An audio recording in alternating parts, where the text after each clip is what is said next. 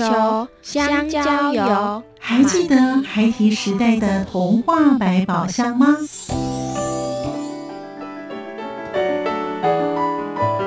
我是桂文雅，世界是一本美丽的书。我是曹俊彦，从小就喜欢画画。我的人生，我是王淑芬。当全世界都在下雨，泥泞不堪，全世界。我是王家珍，持续不断，好好的写。我是林世仁，创作儿童文学，让我找到自己生命中的阳光，可以探寻到生命中充满不可思议的兴奋。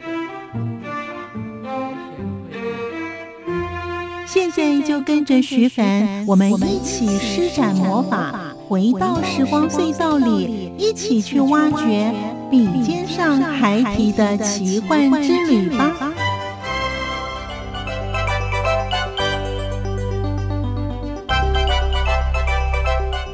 收听《笔尖上孩提的奇幻之旅》，我是徐凡，儿童文学作家陈荣生，他的母亲是位国中老师。在家中建置了小图书馆，因此小时候的陈荣生老师就养成了阅读的好习惯。老师很早就开始阅读文字书，而非是图文书籍。对他影响至深的文章是《珊瑚谈判的夏天》这本书，是在当年洪建全教育基金会的合集少年小说。老师真正开始写作是在高二时期的阶段。在今天节目当中，我们一起来聆听这位很有个性的儿童文学作家陈荣生老师的写作之路。欢迎收听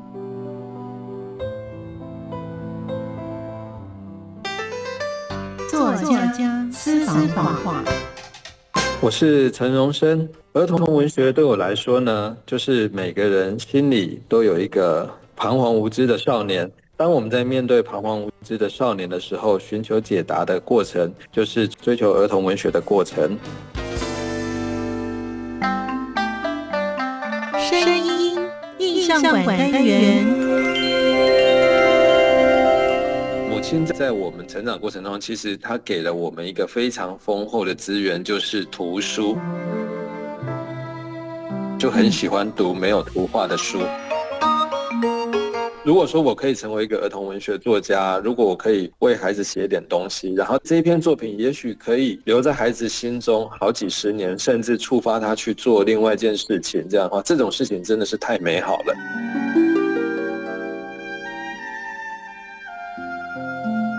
所以我真正其实开始写作大概是在十八岁。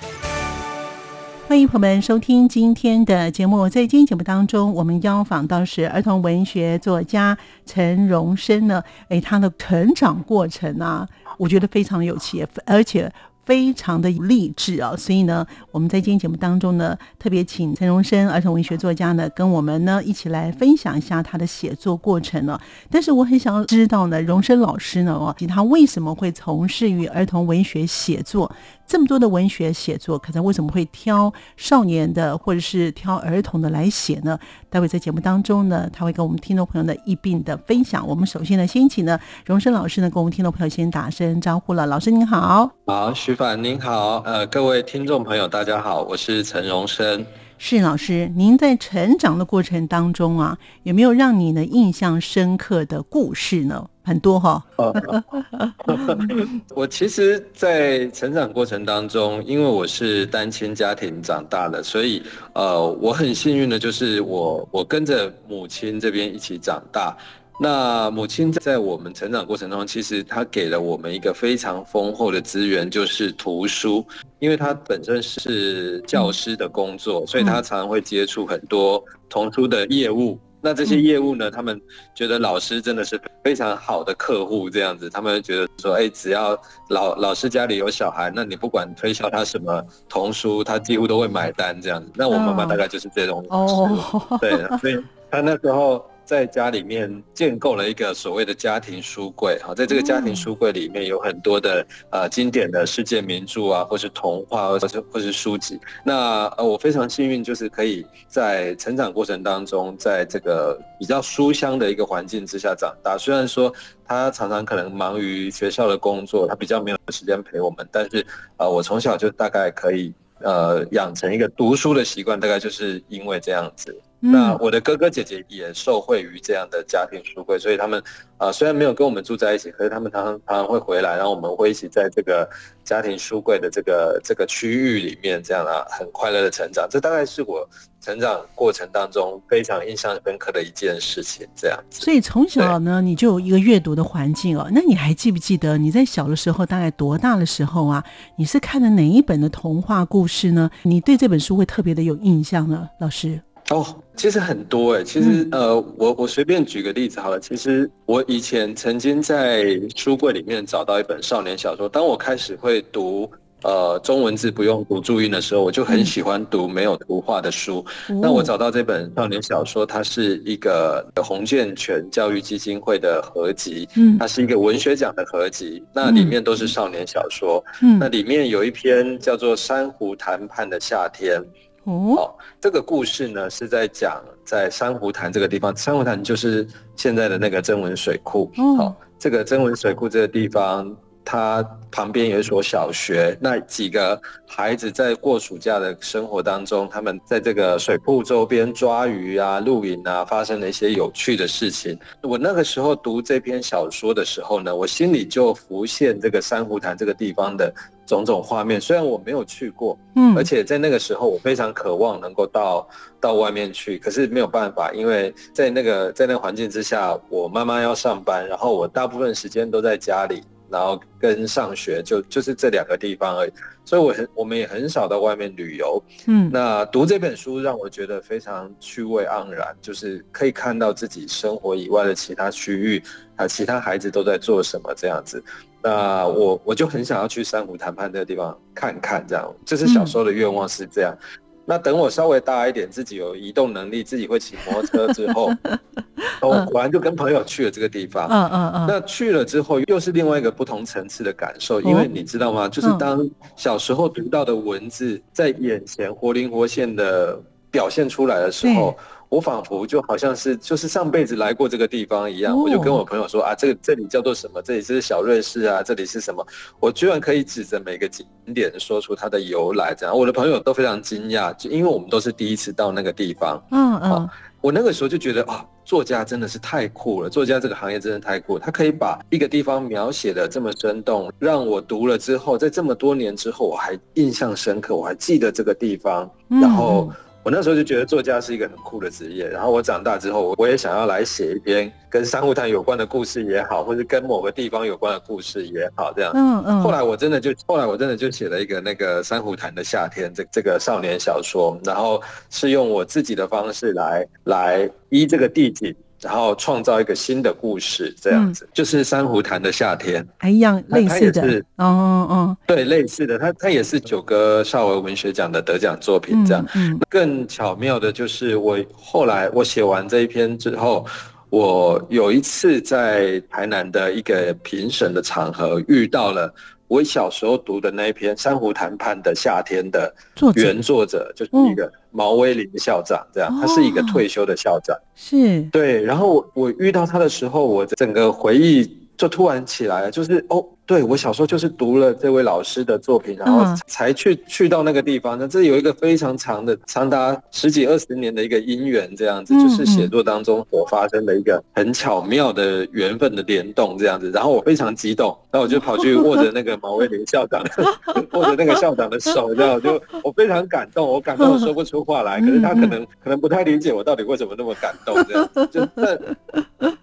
我我我就觉得这种缘分太棒了，就是如果说我可以成为一个儿童文学作家，如果我可以为孩子写点东西，然后这个这一篇作品也许可以留在孩子心中好几十年，甚至触发他去做另外一件事情，这样的话，这种事情真的是太美好了。你看那个珊瑚谈判的夏天，您大赛那个时候，老师您本身大概多大？几年级？小学几年级？呃，可能小学。二三年级而已哦，我很早就开始读没有图画的那个故事书这样子，然后就是我，因为我小时候很安静的，我小时候是四个兄弟姐妹里面最安静的，就是大家都聚在一起玩的，对，大家都聚在一起玩的时候，玩一玩，他们会突然发现，哎，房间里怎么少了一个小孩这样，他就发现我我在户外的某个庭院的某个角落里面，自己在那边沉浸在自己的世界里面自己玩这样，从小就很喜欢自己玩的，对。这是我现在看老师的照片，完全不两种人。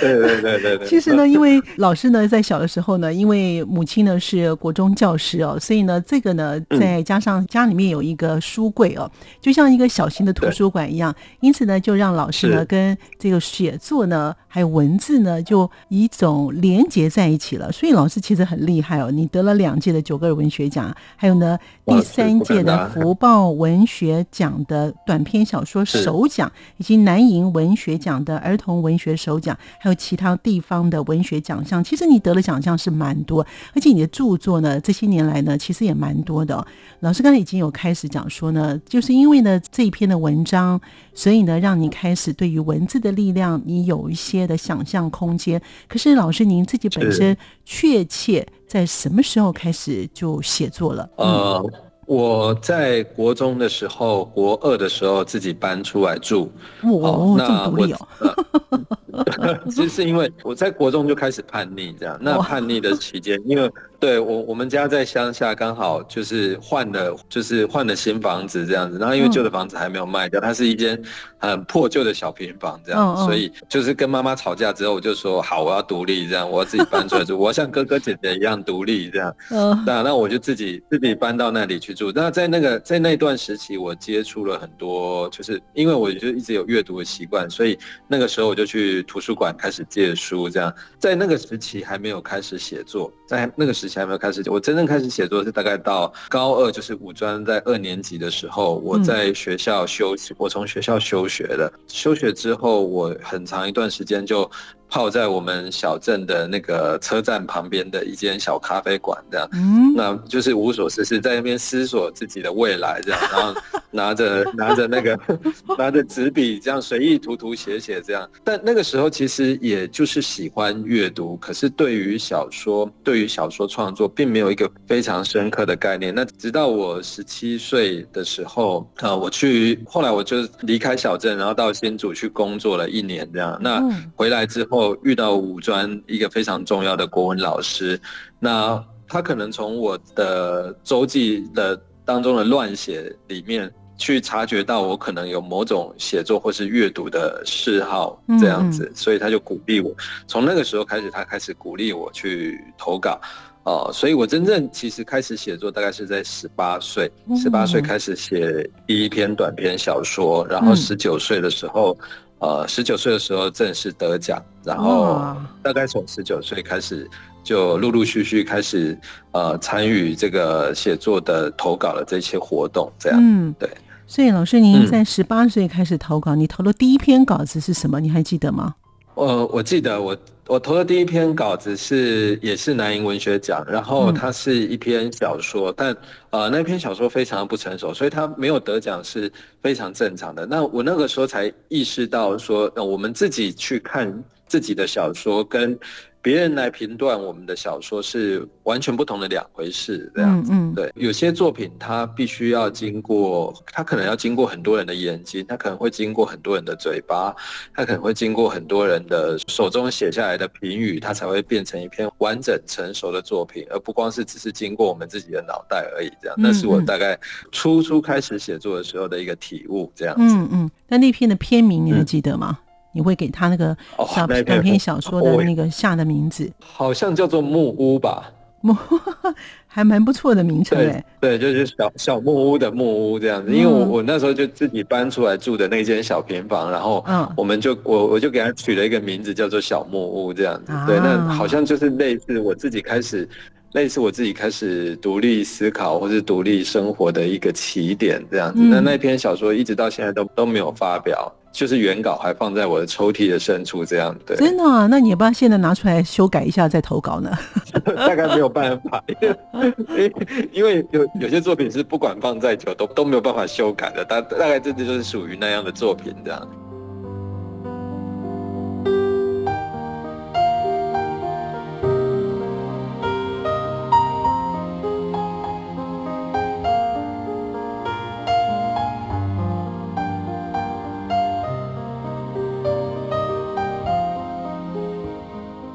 朋友们继续回到节目当中。儿童文学作家陈荣生在念五专的时候遇到了一位赏识他的国文老师。虽然他在周记上乱写，但是他的老师却发现了陈荣生老师的阅读方式与其他的同学不同，因此鼓励他。还有呢，老师也会提供他不同的书籍阅读。最近陈荣生老师有本再版的书，就是《天呐，捡到一把枪》。老师也谈到这本书对他来说呢，意义重大，也是他个人出版的著作。为什么呢？我们一起来聆听他与我们分享。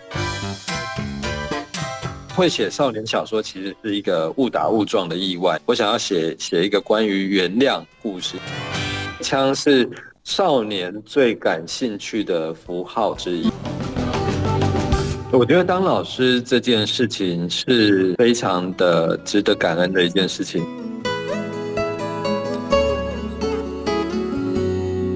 所以老师呢，在小的时候呢，因为读了这篇的《珊瑚谈判的夏天》，所以让你开始对于呢作家这个工作，你有了一个想象的空间了。但是当你在十八岁之后，你的老师鼓励你，你后来在阅读的书籍有做一些改变吗？你会在特别在喜欢哪一类的书籍呢？老师，因为那个时候呢，我常常在周记里面的阅读心得里面，我可能会抄录一些自己去图书馆借来的诗集，或是呃自己最近读到的小说这样子。我我从那个时候才理解，才才意识到我的。我的阅读习惯跟其他同学不一样，因为我我发现其他同学完全不会这样做，这样，那可能老师也有察觉到这样的差异，所以他从那个时候开始，他会依照我在阅读心得写作的周记那一栏的阅读心得写作里面所提到的书，呃，他会给我一些补充阅读的书籍书单，这样，因为他自己的藏书也非常丰富，嗯，那所以有时候他甚至会自己带他自己的。藏书来借我这样子，那这是有，这也是我非常感谢他的一点的，因为呃，在在那个时期，就是学生他呃，学生可能很难有钱去买一些当期的呃，对，就是最比较刚上架的一些呃文学书啊，或是什么，就是比较比较贵的书这样，但是他都免费的提供我借我这样，那也成为我一个阅读很重要的一个养分这样子，对。所以呢，就是因为这位老师呢，给荣生老师呢。这条道路上的哈，开启了另外一扇窗哦。那因为也就是说，你的老师呢，你的班导呢，他发现了你在阅读的这个书籍上面呢，比你同年龄的孩子来的更宽更广，是吗？所以老师就发现说，哎，他可能要再借你其他的不同类型的书籍，让你的文学的领域能够广泛，能够学习更多，是吗？荣生老师。是是，因为因为他本身也是国文老师，所以他对于、哦、他对创作这一块，他可能会有会很有共鸣这样子。所以老师其中的一篇作品呢是《天啊，我们捡到一把枪》，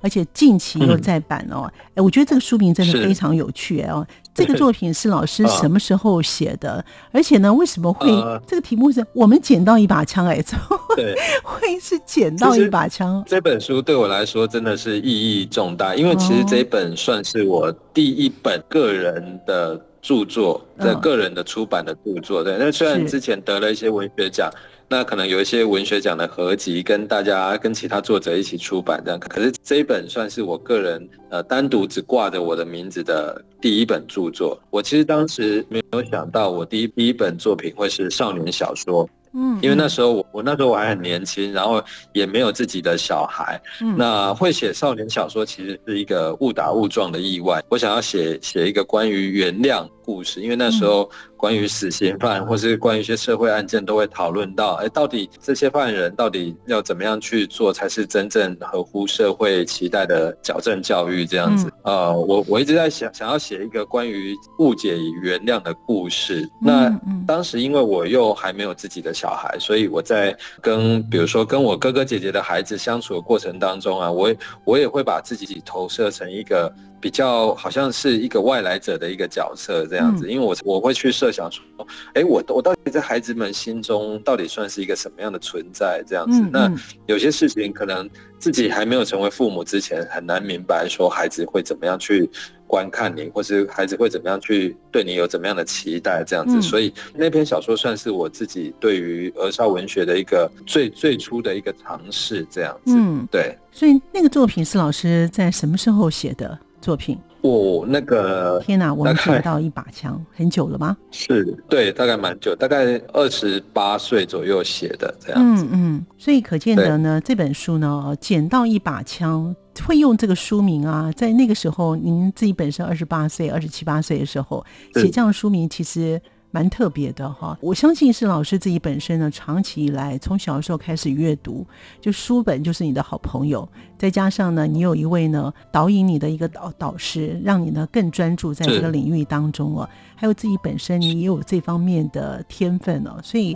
所有的元素加起来，就变成现在的儿少的文学家陈荣生哦，所以我想呢。呃，老师呢，这本书呢会在近期会在出版的，表示呢这本书呢出版社也发现这本书是好的，因为刚刚老师有提到这本书谈到的是原谅哦，刚好现在我觉得也蛮符合现在这两三年来呢许多人会去关注的一个问题哦，所以这个东西老师呃有没有在做一些修正呢？这篇文章这个小少年小说有吗？其实一开始设定题材的时候会设定枪枪这个东西，嗯、因为枪是。少年最感兴趣的符号之一，这样子，因为我们小时候男生都很流行把空气枪带到学校，或是带到野外去，就是就是乱乱打树枝啊，或是树叶这样。那单纯就只是因为我们受到影视文化的影响，所以我们会对呃会对枪这种。枪这种武器会感到着迷，这是非常正常，而且对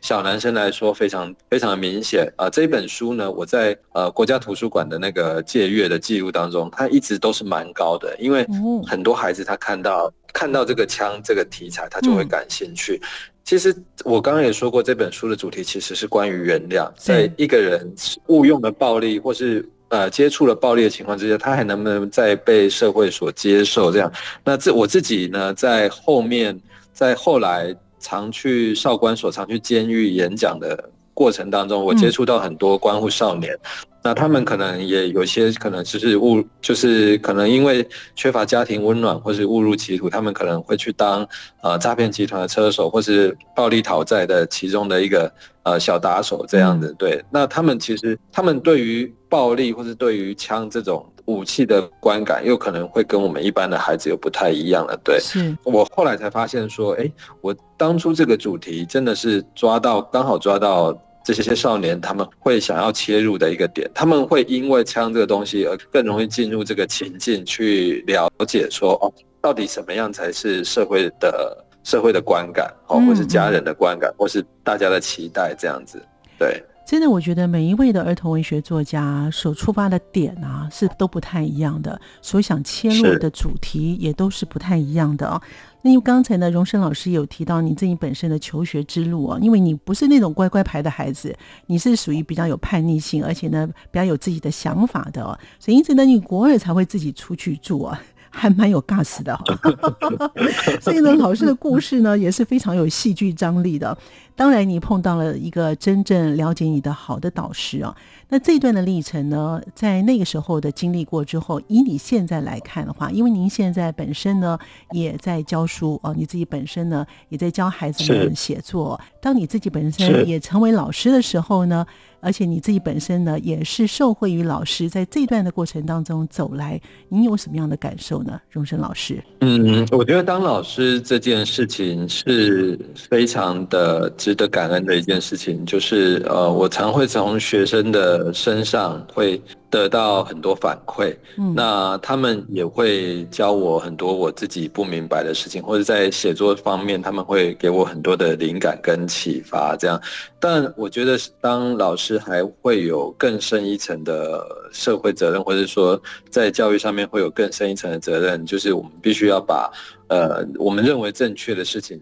带给他们，但这个正确的事情到底是什么？其实我觉得好像也一直在变。我觉得就是，呃，可能以前我认为很正确的事情。但到现在这个，在这个时代，可能会因为社会环境或是资讯量大增的情况之下，可能会有因地制宜的改变这样子。所以，呃，有时候在这个角色里面，我所学到就是，呃，去顺应时代，然后顺应学生的他们现在的呃思想的改变这样子，然后顺应这个环境的改变，然后再对他们做出我可以提供的这个教育这样子而已。嗯，对。所以其实呢，现在呢，给。荣生老师教的这些孩子，如果呢，他可能会有一些特别的想法的人，我认为荣生老师可以帮助他们非常大，因为你自己本身是这样子一路走过来的。那另外的老师一本作品呢是《超能少年》啊，会写这本书，我觉得你的书名都好特别啊，捡到 一把枪，然后呢，超能少年哦。呃，这个超能少年，我想的现在的孩子应该蛮蛮喜欢的，因为现在这个元宇宙时代都来了，所以超能少年不是没有可能的。其实，其实不止不只是现在，不只是现在，其实我们一直活在对超能。对对，异能有某种崇拜的情况，呃的社会氛围跟文化当中，就像我们刚刚在之前聊到的那个宝贝，宝贝这宝贝其实就是对神明的超能力的崇拜。是。在我们的生活当中，其实超能力都无所不在，这样子，就是我我们会相信，可能会相信大甲妈祖的那个神神威，然后我们可能会相信呃星座，或者是我们会相信某种直觉、第六感这样子。嗯那只是说，我们会对电影上的那个呃超级英雄会感到崇拜，尤其是孩子，他们会对超级英雄啊，他们会对呃能够使用超能力的人感到崇拜，甚至像我，我以前我也很希望我有超能力，可以那个不用那么辛苦的念书或怎么样。我曾经在那个，我曾经在在课堂上面，我有做过那种做过那种调查，这样子说，哎，如果有了超能力，你们最想要做什么？其实大部分的孩子都是希望可以轻轻松松的就可以考试过关，这样，或是可以瞬可以瞬间移动，早上不用这么辛苦的搭半个小时、一个小时的通车到学校，他们可以瞬间移动到学校，这样。就是你看这些孩子，他们就是很可爱，他们他们就算有超能力，可是他们就只是想要用在生活当中，对他们来说最头痛的事情就是课业这样子。对，所以 这蛮有趣的、哦。就是我在写这一系列呃超能少年这一系列的时候，其实就是想要设定在呃生活当中随处可见，可是其实又不是真正的。真正的像电影里面的超级英雄，突然呃放出镭射光或什么样的那种很夸张的超能力，可是，在生活当中，我们还愿意去相信的小小的超能力，这样的，比如说呃，可能呃有有些孩子他对于未来的直觉非常敏锐，他对于某方面的学科他可以理解的比别人更快。其实，在我眼中看来，这就有点像是就有点像是超能力的。有的有的孩子他对父母的想法好像有读心术一样，哦，他好像有读。情绪一样，他他知道父母真正想要他做的是什么，然后即使双方都没有言语，他们也可以去猜到对方的想法。这样，我在我的这一套作品当中，其实就是想要讨论，在写实的环境，在完全现实的环境之下。我们的孩子到底还能够追求什么超能力？这样子，就就是他们能够在这个社会环境之下，比如说他们可能会很会善用资讯，或者是他们会写程式，他们会三 D 列印，这种能力在古代看来就是超能力的。哦，在古代看来就是超能力，的确是哎哈。所以老师呢，是啊，这这个超能少年哦，我觉得这个主题呢非常的好啊。